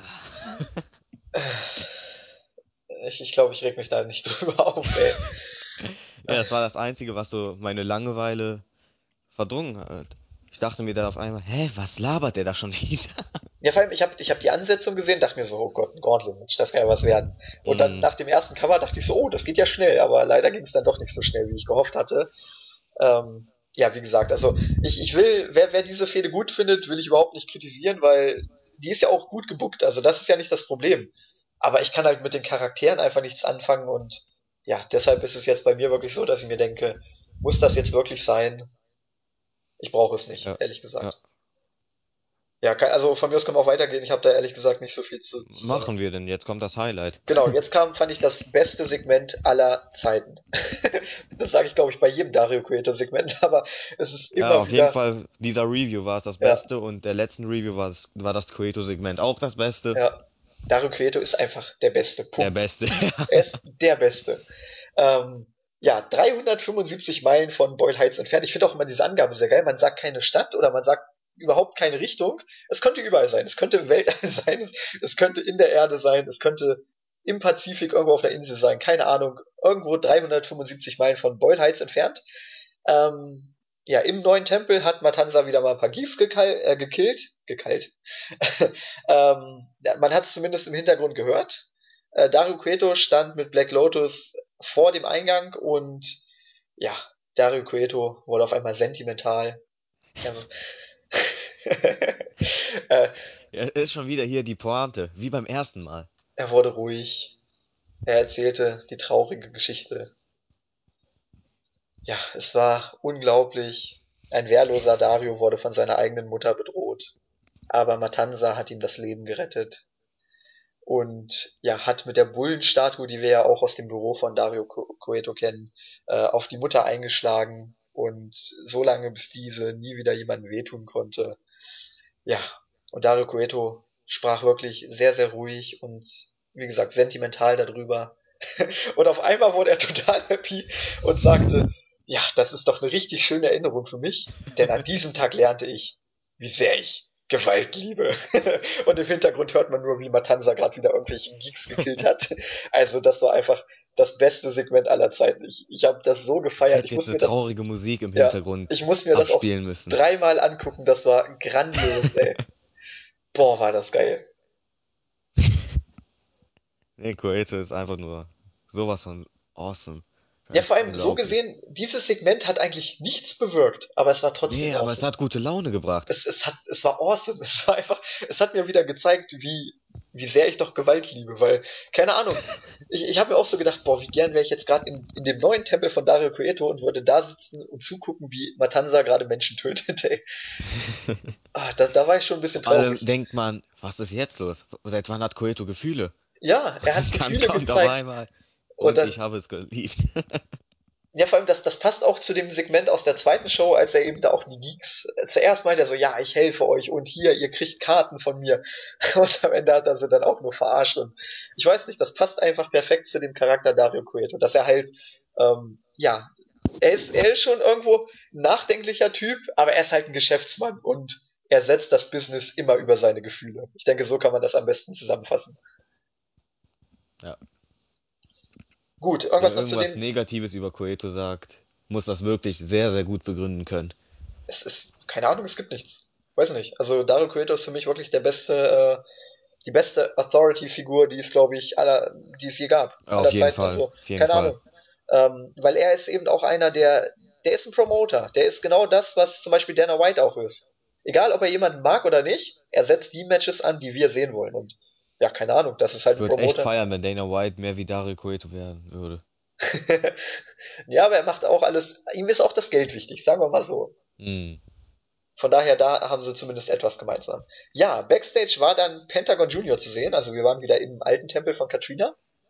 Ähm, Jetzt wird's komisch. ja, jetzt, jetzt wurde es wieder sehr strange. Äh, Pentagon Junior hat zu Katrina gesagt, ich will ein weiteres Match gegen Prince Puma. Katrina teleportierte sich in den Ring, also ich weiß nicht, ob das, äh, ob das irgendwo ein Trainingsraum war oder ob das in der Arena war, Wahrscheinlich war es ein am, Trainingsraum. ja, im Trainingsraum oder vielleicht auch am Tag zuvor in der Arena, weiß ich nicht. Auf jeden Fall stand Katrina zuerst außerhalb des Rings, dann ging das Licht aus, das Licht ging wieder an, Katrina stand im Ring hinter Pentagon Junior. So, dann ging es weiter mit Katrina, die sagte, ähm, ja, du bekommst dein Match nicht gegen, äh, gegen Prince Puma, du hast Mil Muertes den Arm gebrochen, warum sollte ich dir den Gefallen tun? Daraufhin gab es einen Kung-Fu-Fight zwischen Pentagon Junior und Katrina. Ähm, das war, glaube ich, der schlechteste Kung-Fu-Fight aller Zeiten, also beziehungsweise in der Geschichte von Lucha Underground. Äh, und da gab es ja eine Menge. Von daher heißt das schon was. Ja, am Ende hatte Pentagon Junior dann Katrina in der Position für den Armbreaker. Und ja, plötzlich gab es dann wieder, äh, ich weiß nicht, wer es war, auf jeden Fall ging das Licht aus. Ähm, und Katrina auf einmal stand in der Ringecke. Also sie kann sich in der Tat teleportieren. Und ja, sie stimmte dann aber auch einem weiteren Match gegen Prince Puma zu. Also werden wir wohl bald nochmal Prince Puma gegen Pentagon sehen. Und ja, urplötzlich ging das Licht wieder aus und dann auf einmal war sie außerhalb des Rings und das Segment war beendet. Also, ja, sehr, sehr strange. Ja, was ich mich halt frage ist, warum, wenn Katrina das kann, müsste es ja eigentlich Mil Muertes auch können. Und wenn Mil Muertes das auch kann, dann wäre er eigentlich ein Champion, der niemals verlieren könnte. Weil er könnte sich bei jeder schwierigen Situation einfach wegteleportieren. Und wie will man es on air machen? Wie will man das beispielsweise, wenn Katrina in einem Kampf ist? Oder warum hat man es schon nicht früher gemacht, als sie mal in Schwierigkeiten war? Ivelisse hatte sie ja öfters mal schon, äh, mit Ivelisse hatte sie ja schon öfters mal einen Kampf gehabt, wo Ivelisse manchmal auch das bessere Ende hatte. Warum hat sie sich nicht einfach wegteleportiert? Weißt du, woran ich bei diesem Segment dach, äh, denken musste? Undertaker oder was? Nee, an die Folge von SpongeBob. Ach Mit dem, ja, mit dem ja, Hackfleisch ja, hassenden ja. Sahaka. wo auch immer das, Nosferatu. ja, wo, genau, ich glaube, Nosferatu hat nämlich das Licht ausgemacht. Das wollte ich nämlich vorhin schon sagen. äh, nee, aber da musste ich richtig dran denken, als immer das Licht ausgegangen Ja, ist. jetzt wo du es sagst. Ähm, Nee, Und aber ich, der ich Hackfleisch hassende Zahaka ist Mil Muertes. genau, ja, das passt wirklich. Ähm, nee, aber ich, ich stimme dir dazu. Äh, ich glaube, es wird dann Situationen geben. Also ich fand das jetzt in diesem einzelnen Segment, fand ich es gar nicht schlimm. Aber es wird mit Sicherheit in Zukunft eine Situation geben, wo, keine Ahnung, Ivelisse, sagen wir mal, weil jetzt die Fehde zwischen den beiden angedeutet wurde, ähm, gegen Katrina irgendeine Aktion ausführen wird. Und dann denke ich mir auch so, ja, warum teleportiert sie sich nicht einfach weg? Also, ähm, man hat jetzt einfach ein Fass aufgemacht, äh, was unnötig war. Man hätte es nicht machen müssen, aber man hat es gemacht und ich glaube, dass man ja sich irgendwann damit ein Eigentor schießen könnte, weil es wird hundertprozentig eine Situation geben, wo wir genau dieses Argument bringen können. Und auch, auch wenn es mir leid tut, dass ich das bringen muss, aber ich sag mal so, aus neutraler Sicht ist das natürlich ein Punkt, den man definitiv kritisieren kann.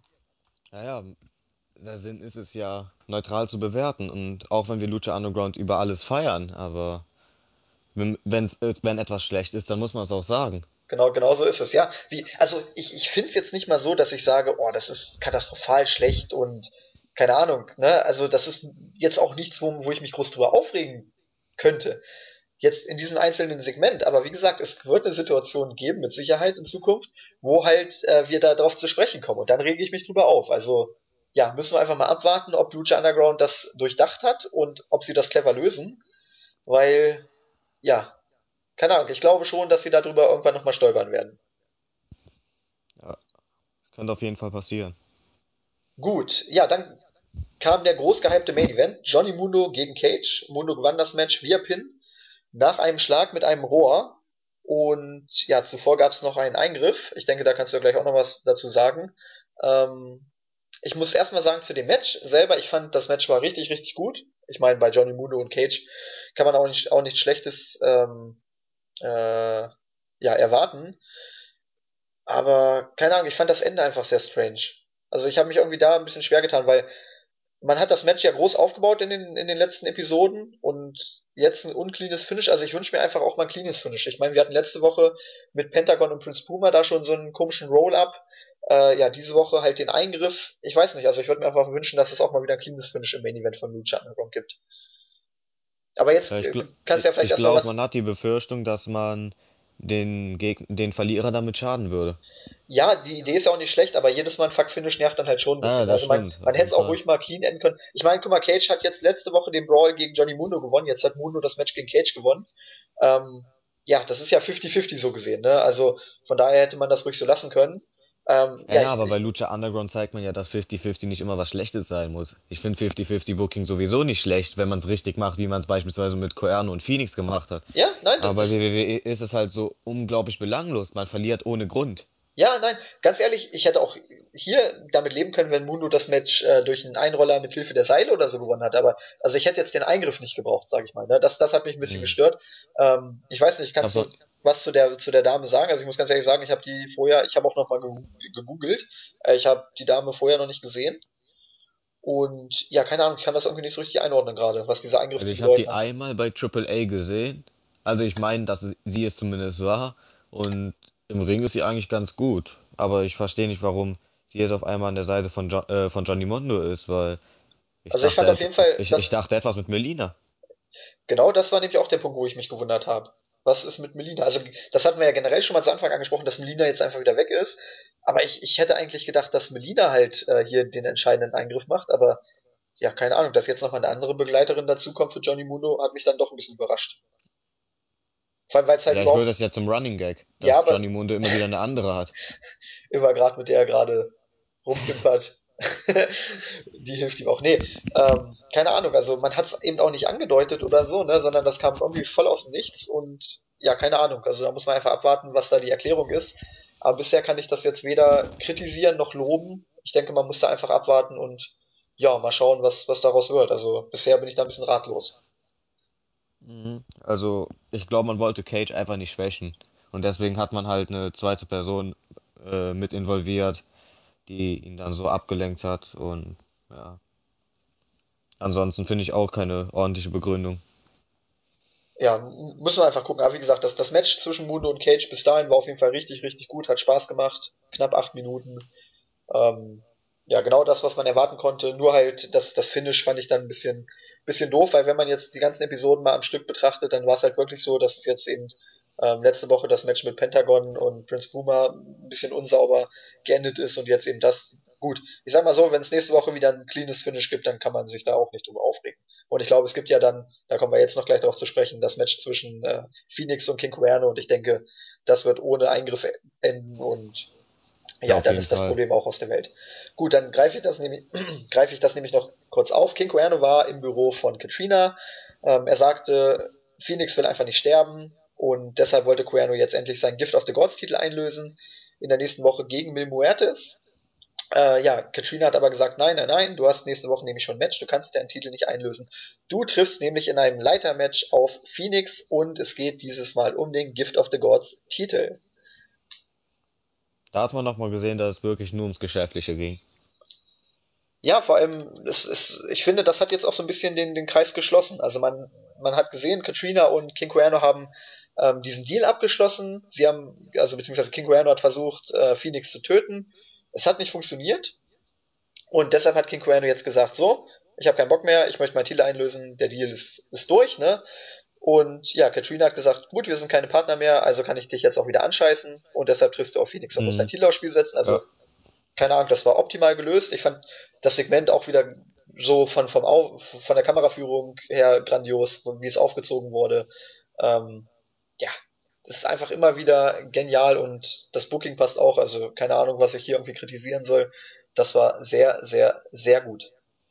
Und vor allem wird es, wie gesagt, ein cleanes Finish geben, auf jeden Fall. Genau, Weil die das, Fehde wird halt jetzt beendet und Katrina wird sich halt am Ende sagen, der hat den Job nicht erledigt, von daher ist er sowieso nicht besser als, äh, als Phoenix. Soll Mil Muertes halt Phoenix umbringen. Genau, ja. Vor allem, man hat eben auch gut diese fünf Wochen überbrückt, in der jetzt Memoetis verletzt war, in. Anführungszeichen verletzt. Ähm, war eine gute Übergangsfehde, hat Phoenix nochmal gestärkt, das haben wir auch schon gelobt. Und ja, wenn er nächste Woche dann wirklich das Gold zurückgewinnen sollte, dann kannst du das Match gegen Mil Muertes booken und ja, ich glaube, da ist dann richtig Feuer unterm Dach. Ja, auf jeden Fall. Ja, gut, dann sind wir eigentlich mit der Episode 5 auch durch. Auch da natürlich nochmal dein Fazit. Episode 5 fand ich besser als Nummer 3, aber schlechter als 4. Also insgesamt würde ich der Ausgabe 7,5 Punkte geben. Episode 3 habe ich glaube ich gar nicht erwähnt, hätte ich 7 gegeben. Also insgesamt wieder alles völlig in Ordnung, aber halt schwächer als die überragende Ausgabe vom, von der letzten Woche. Puh, ähm, Ja, also würde ich auf jeden Fall mitgehen, dass die Ausgabe in der letzten Woche deutlich besser war. Äh, ja, hier war es halt auch viel, ähm, es gab viel Wrestling, sag ich mal. Also man hat wenig Segmente gehabt. Man hatte da wirklich nur das eine mit Dario Cueto, dann eins mit Katrina und Pentagon und eins mit Katrina und King Cuerno zum Ende. Ähm, ja, also hier stand eindeutig das Wrestling im Vordergrund und größtenteils war das Wrestling jetzt auch okay. Ich meine, klar, wir haben hier und da mal die Booking-Entscheidung kritisiert, also ob BJ Black jetzt verlieren muss, äh, ist fragwürdig. Ob man dieses Gauntlet-Match booken muss, ist auch fragwürdig. Äh, der Eingriff im Main-Event ist auch fragwürdig. Ähm, also da kann man mit Sicherheit Kritikpunkte finden. Deshalb würde ich auch sagen, dass Episode 4 definitiv besser war. Ähm, ja, im Vergleich zu Episode 3, 7, 7,5 Punkte. Ich denke, man kann hier auch 7, 7,5 geben. Ähm, ich meine, King Cuerno gegen Killshot fand ich richtig gut. Äh, Mundo gegen Cage war bis zum Eingriff, also bis zum Finish sehr gut. Wir hatten dieses absolut großartige Segment mit Dario Cueto. Vor Ähm, allem das hat die Show gerettet, finde ich. das hat die Also Show ansonsten wäre es vielleicht schlechter als Ausgabe 3, aber allein wegen der Anwesenheit von Coeto war es auf jeden Fall was Besonderes. Ja, aber ich, ich, ich würde, also ich muss ganz ehrlich sagen, das finde ich auch. Also ohne dieses Segment wäre die Episode definitiv schlechter gewesen, weil dann ja, hätte es echt viele oder mehrere Kritikpunkte gegeben, aber so, ich denke, mit dem Segment kann man da schon gerade noch sieben. Also, ich muss sagen, ich fand Episode 3 äh, doch etwas besser, äh, aber ich denke, auch hier kann man gerade noch sieben Punkte geben. Also die andere 7,5 und hier würde ich dann so gerade noch sieben Punkte geben. Jo, dann sind wir Gut, durch. ole! Ähm, Hoffen wir mal, dass wir das nächste Mal keinen Marathon machen müssen. ja, ich hoffe einfach, dass wir nächste Woche mal, also dass die Technik nicht versagt und dass wir nächste Woche beide Zeit Ja, finden. das scheint ja jetzt zu funktionieren, ne? einfach mal schön. Ja, gut, äh, dann bedanke ich mich bei dir, hat Spaß gemacht. Oh, mir auch. Gut, und natürlich noch an die Userschaft. Ähm, Falls ihr irgendwelche Fragen habt, User-Fragen, Anmerkungen, Kritik und so weiter und so fort, schickt es uns, wir versuchen darauf einzugehen. Ähm, möchtest du noch wen grüßen, bevor wir auf Air gehen? Ähm, den Hurricane würde ich grüßen, weil den habe ich mir gemerkt, weil der anscheinend die Lucha Underground Reviews hört und Lucha Underground Fan ist. Also schöne Grüße an dieser Stelle. Und Moment, wer war letzte Woche noch da? Luke Geld haben wir ja schon gegrüßt. Ähm, und Crestfallen war, glaube ich, auch dabei. Also, warum sollte man Leute grüßen, die nicht zuhören, ne? ähm, ich grüße Claudio und Kahn, allein weil sie Ach so, die natürlich weil auch, sie klar. unsere Partner sind hier bei der NXT und Lucha Underground Review. Ich grüße den Zack Attack, weil er bei den Raw Reviews immer so schön El Bundy feiert. ähm, ich grüße Randy Van Daniels und Stable Guy in der Hoffnung, dass sie morgen vielleicht auch mal wieder ein paar UFC News machen. Ja, ähm, heute haben wir das auch nicht geschafft wegen den Reviews, ne? ich ich mache das gleich noch. Ähm, ja, und dann grüße ich natürlich auch, wie du gesagt hast, Questfall, Luke Geld und alle, die immer so schön auf unsere Podcasts eingehen. Ähm, ja, das war's eigentlich. Oder habe ich irgendwen vergessen? Nee, ich Kritik, glaube auch wenn es negative Kritik ist, ist immer am besten, Ja, genau, das, das meine ich. ansonsten Also, können wir nichts verbessern. genau, das ist auch der Punkt. Also, Kritik ist immer gewünscht, das ist auch schön. Und ja, dann schauen wir einfach mal, ne? Jo, Alles klar, gut. Dann würde ich sagen, in bester Carsten Schäfer-Manier, wie jede Woche, äh, sagen wir Tschüss. Bis dann!